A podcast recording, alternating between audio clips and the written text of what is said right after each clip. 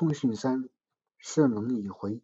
我同莫君留此详写工作，离家已将一月，却思更久。我想北平正是秋高气爽的时候，非常想家。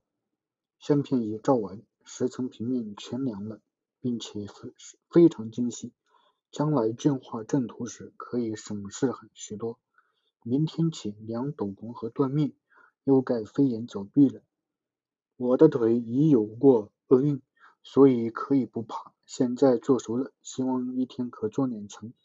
最后用仪器测各岩高度和塔刹，三十天或可竣工。这塔真是个独一无二的伟大作品。不见此塔，不知木构的可能性到了什么程度。我佩服极了，佩服建造这塔的时代和那里。那时代里不知名的大建筑师，不知名的匠人。这塔的形状尚不坏，虽略有巧劣处。八百七十余年的风风雨，它不动声色地承受，并且它还领教过现代文明。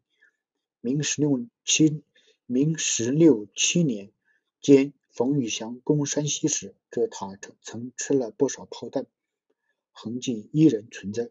这实在叫我脸红。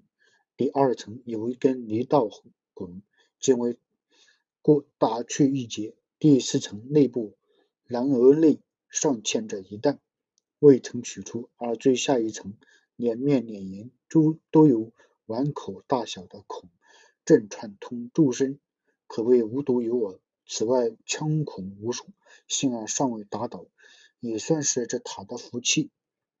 现在阴线。人士有捐钱重修之意，将来回平将回平后将不免为他们奔走一番。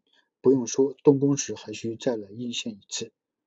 某县至今无音信，虽然前天已发电去询问，若两三天内回信来，与大同诸寺略同，则不去；若有唐代特征如人字拱、包围等等，则一步一磕，图以而去的。